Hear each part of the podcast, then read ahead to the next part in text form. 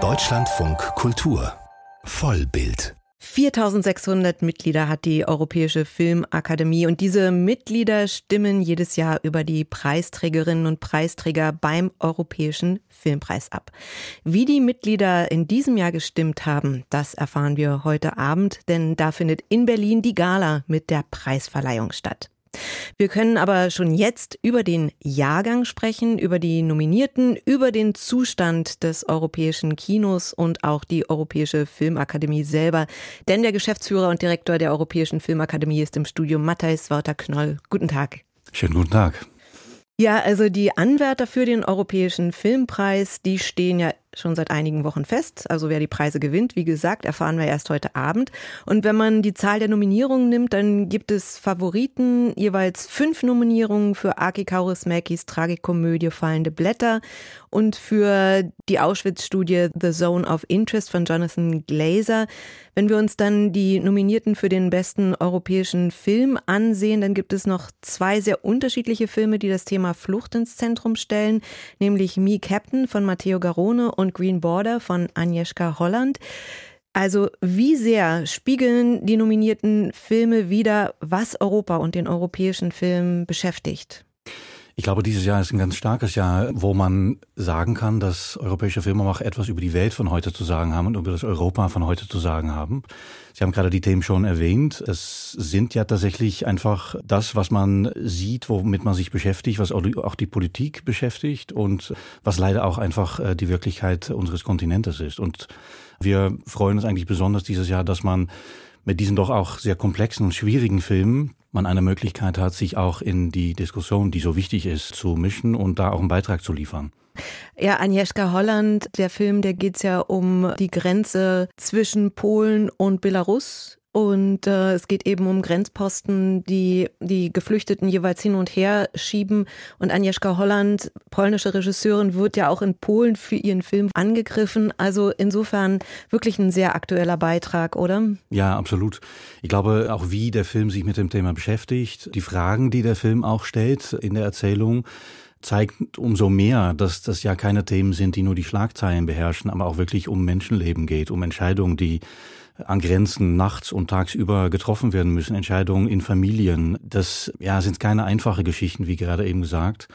Aber ich glaube, dadurch, dass die Filme diese Geschichten wirklich auf den Punkt bringen und wirklich so prägnant erzählen, dass man wirklich sich Gedanken macht, was ist meine Haltung eigentlich dazu und was bedeutet es eigentlich für Menschen in solche Situationen zu leben. Also ich finde es auch in dem Film von Agnieszka Holland sehr, sehr gelungen. Und ja, wie auch die anderen nominierten Filme, Sie haben zum Beispiel das Klassenzimmer noch gar nicht erwähnt von äh, Ilke Zatak, äh, auch ein sehr, sehr starker Film. Man würde sagen, eine viel kleinere Geschichte, was sich ja in einer Schule abspielt, aber, aber eigentlich auch die ganze Gesellschaft und die Fragen und Probleme dieser Gesellschaft äh, auch ganz, ganz stark, finde ich, äh, erzählt werden. Also viele starke Filme, viele starke Filme aus Deutschland auch dieses Jahr. Ja, aus deutscher Sicht wirklich ein interessantes Jahr, auch für die Schauspieler, Schauspielerinnen. Leonie Benisch ist nominiert für die ja. Rolle in dem erwähnten Film Das Lehrerzimmer. Ist auch der deutsche Oscar-Kandidat, ja, der Film. Und die große Favoritin ist natürlich Sandra Hüller, ist gleich zweimal nominiert für Anatomie eines Falls, in dem sie eine des Mordes angeklagte Autorin spielt, sowie für The Zone of Interest in der Rolle der Ehefrau von Auschwitz-Kommandant Rudolf Höss. Auch Christian Friedel, der Höss spielt, ist als bester Darsteller nominiert. Ja. Sandra Hüller hat ja gerade auch so eine internationale Karriere. Sie gilt ja auch für die Golden Globes und die Oscars als ja, Mitfavoritin. Wie erklären Sie sich denn die Stärke der deutschen SchauspielerInnen international? Ich glaube, es ist schwierig zu sagen, ob das jetzt ein Zufall ist. Ich glaube, an manchen Stellen kann man sagen, dass es hier auch Schauspieler betrifft, die einfach in den letzten Jahren sehr, sehr spannende Sachen gemacht haben. Und es sind Schauspieler, die sich auch über die Grenzen Deutschlands und für Sandra Hüller auch ganz klar über die Grenzen des deutschsprachigen Raums bewegen und man kann sie als eine von auch anderen SchauspielerInnen in Europa sehen als eine wirkliche, eine internationale und eine wirklich europäische Schauspielerin. Und ich freue mich besonders, dass sie mit zwei sehr starken Filmen natürlich so gut vertreten ist. Glaube ich auch noch nicht vorher passiert, dass eine Schauspielerin zweimal nominiert wurde. Aber auch Christian Friedel und anderen haben einfach sehr starke Performances dargelegt. Und ich glaube, es ist nicht nur die Performance von den einzelnen DarstellerInnen, aber vor allem auch das Umfeld und die wichtigen Filme, in denen sie äh, eine Rolle spielen. Alle Filme, über die wir bisher gesprochen haben, alle, die in den Kategorien bester Film, Drehbuch, Regie, Schauspiel nominiert sind, sind Filme, die bei den großen europäischen Festivals Premiere hatten, also in Cannes, Venedig, Berlin. Das heißt, die Liaison zwischen europäischen A-Festivals und europäischer Filmakademie ist auch unentbehrlich? Ich glaube, die europäischen A-Filmfestivals, die spielen natürlich eine wahnsinnig wichtige Rolle für, ich sage jetzt mal, den ersten Moment, wo die Filme einem Publikum präsentiert werden, wo die auch ein Leben anfangen, würde ich äh, fast sagen. Und die Europäische Filmakademie ist natürlich eine Institution, die Filmemacher zusammenbringt aus 52 Ländern, die auch wirklich die unterschiedlichste Art von Filmen natürlich äh, repräsentiert. Und wenn ein Publikum den Film entdeckt hat, den Film liebt und auch die Mitglieder von der European Film Academy den Film wirklich, wirklich stark unterstützen, dann führt es das dazu, dass es natürlich immer wieder diese Verbindung gibt. Die Europäische Filmakademie hat ja seit dem Start 1988, würde ich behaupten, so ein bisschen mit der Herausforderung zu kämpfen, was der europäische Film eigentlich ist. Also in der Essenz auch die Frage nach der europäischen Idee. Und diese Frage wird ja in Anbetracht der geopolitischen Situation, also dem Krieg in der Ukraine oder auch in der Ost, eigentlich immer dringender. Gleichzeitig gibt es ja auch innerhalb von Europa so in vielen Ländern einen Rechtsruck und antieuropäische Tendenzen. Merken Sie von diesen Tendenzen auch etwas in der Filmwelt oder ist da die Welt in Ordnung? Die Filmwelt ist natürlich, weil wir ja in 52 Länder Europas arbeiten, ist die Frage, was ist der europäische Film, was passiert im europäischen Film, eigentlich nie mit einer Antwort zu beantworten, weil man eigentlich immer 52 Antworten geben müsste und meistens pro Land gibt es dann auch noch unterschiedliche Antworten. Immerhin kann man natürlich sagen, dass man merkt, dass sich viel tut im europäischen Kino. Das, äh, was sich auch in den Filmen, wie vorher gesagt, äh, widerspiegelt. Europa ist eine Krise an sehr vielen Fronten. Die Menschen erfahren das auch so. Die Welt um einen herum, nicht nur für die Filmemacher, aber auch die Charaktere, die Personen in den Geschichten, nehmen auch wahr, dass alles unter Druck steht, dass man entscheiden muss, dass nichts mehr scheint zu sein, wie es vorher war und dass wir auch nicht wissen, wie es morgen aussieht. Und das ist, glaube ich, auch was in der Realität von vielen Filmemachern, nicht nur wenn es darum geht, wird mein Film überhaupt noch gefördert, was ja in auch wieder manchen Euro osteuropäischen Ländern, ich nenne hier zum Beispiel Ungarn, schon eigentlich über zehn Jahren unmöglich ist für Filmemacher. Was ja auch dazu führt, dass viele Filmemacher ausgewandert sind, es nicht mehr möglich ist, in den Ländern auch wirklich ihre Arbeit zu machen, zumindest nicht als Filmemacher.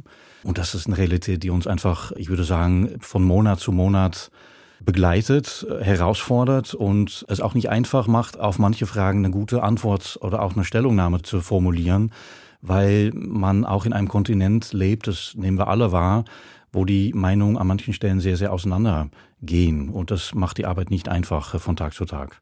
Und trotzdem hat man ja so den Eindruck, der europäische Film, auch wenn es äh, schwierig ist, ihn so in eine Schublade zu packen, steht eigentlich ganz gut da, oder? Also die Frage, meine Frage wäre jetzt die nach der öffentlichen Wahrnehmung.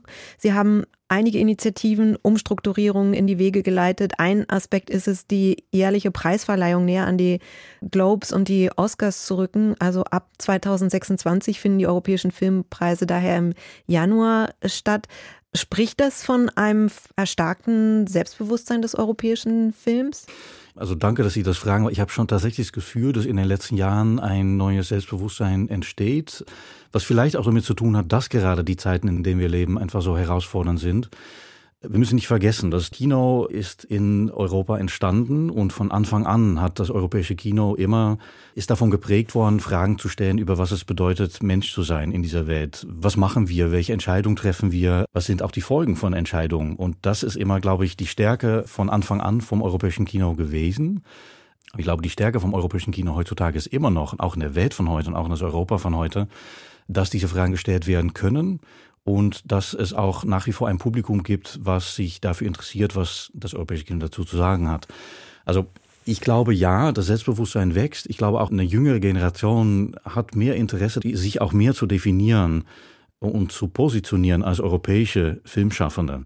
Und natürlich das auch in Kontrast zu, wo sonst Kino gemacht wird, natürlich ganz stark das amerikanische Kino. Aber ich glaube, das Selbstbewusstsein und auch der Wille zu sagen, was in Europa gemacht wird, was hier auch gezeigt wird, die Infrastruktur, die es hier gibt, die Kinos, die es hier gibt. Wir können das nicht einfach aufgeben, weil sich gerade alles in der Welt verändert, weil die Streaming-Plattforms angefangen haben, neue Publika zu erreichen. Wir müssen nicht nur schützen, aber wir müssen auch dafür sorgen, dass das europäische Kino eine Zukunft hat. Das ist für mich auch der Grund, warum ich hier arbeite und warum ich auch wirklich so begeistert bin, dass man da dieses neue Selbstbewusstsein, dass man das voranbringen kann und auch in den nächsten Jahren, glaube ich, da wirklich noch mehr aufbauen kann, dann als manche sich in den letzten Jahren haben vorstellen können.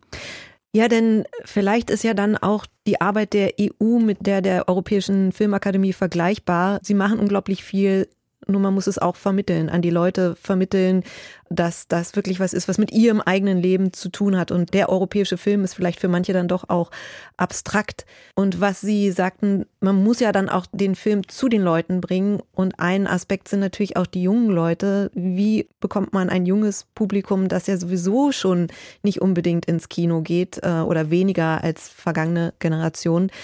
Sie haben im November den European Film Club gestartet, eine soziale Plattform, die europäische Filme anbietet. Mhm. Wie haben Sie sichergestellt, dass die Filme dann diese Zielgruppe auch erreicht von 12 bis 19 Jahren? Ja, also wir legen natürlich den Finger auf die Wunde, weil ein Publikum zu erreichen mit dem europäischen Film und den europäischen Film als, als Begriff zu stärken, ist natürlich eins unserer größten Aufgaben. Das ist nicht so einfach und das ist an vielen Stellen, ich würde sagen, unzufriedenstellend und da muss noch sehr, sehr viel passieren. Ich glaube, eins der Wege ist tatsächlich auch mit einem jungen Publikum anzufangen. Wir haben ganz bewusst für den European Film Club ein Publikum zwischen 12 und 19 Jahre im Auge gefasst und haben gesagt, wir wollen jetzt nicht eine Initiative gründen, die für die jungen Leute gemeint ist und wo wir dann sagen, das ist ganz toll, geht da mal hin und schaut euch doch mal schön die Filme an, wir machen das gemeinsam mit denen. Wir haben eigentlich von Anfang an, die Europäische Filmakademie beschäftigt schon eigentlich über zehn Jahre mit dem jungen Publikum. Wir haben auch ihren Preis ausgelobt für jungen Leute oder von jungen Leute für europäische Filme vergeben. Und mit dieser großen Gruppe von jungen Leuten, mit denen wir so lange arbeiten, haben wir die Initiative gestartet. Sie entscheiden gemeinsam mit uns, also 50 Prozent, 50 Prozent, welche Filme da in diesem Filmclub gezeigt werden. Sie machen Listen, von welche Filme sie gerne sehen würden, recherchieren auch. Die Filmclubs sind auch nur für Leute in dieser Altersgruppe sozusagen gemeint. Da sind keine Erwachsenen mit dabei. Filmclubs sind so 10 bis 15 Leute groß. Es sind wirklich Räume für die jungen Leute, wo sie sich die Filme anschauen können, gemeinsam in Watchpartys, wie das dann heutzutage heißt. Sie haben sich Filme ausgewählt, die sich mit Themen beschäftigen, die für die interessant sind. Also es geht darum, wie sieht die Welt aus von morgen? In welcher Welt werden wir erwachsen sein? Wer bin ich eigentlich? Und darf ich sein, wer ich denke, dass ich bin? Wir haben bewusst für diese Zielgruppe auch gewählt, weil gerade in dieser Altersgruppe ist es, glaube ich, sehr wichtig, auch diese Verbindung zum europäischen Kino herzustellen, damit man auch später, wenn man studiert, wenn man arbeitet, auch diese Erfahrung gemacht hat, dass Film etwas mit meinem Leben zu tun hat und dass ich mich auch über den Film mit anderen unterhalten kann. Das ist, glaube ich, eine Lücke, die in den letzten 30 Jahren wirklich auch umgesetzt wurde. Und ich glaube, das hat dann auch dazu geführt, dass heutzutage Leute über 30, 40, 50 an manchen Stellen einfach null Beziehung zum europäischen Kino haben. Und da müssen wir, glaube ich, was ändern. Das ist der Grund dieser Initiative. Aufgaben, die die Europäische Filmakademie angeht. Heute Abend werden in Berlin erstmal die europäischen Filmpreise vergeben. Wer die Gewinner sind, das erfahren Sie in unserer Sendung Fazit hier im Deutschlandfunk Kultur nach 23 Uhr. Zu Besuch war der Geschäftsführer und Direktor der Europäischen Filmakademie, Matthijs Walter Knoll. Vielen Dank für Ihren Besuch. Vielen Dank für die Einladung.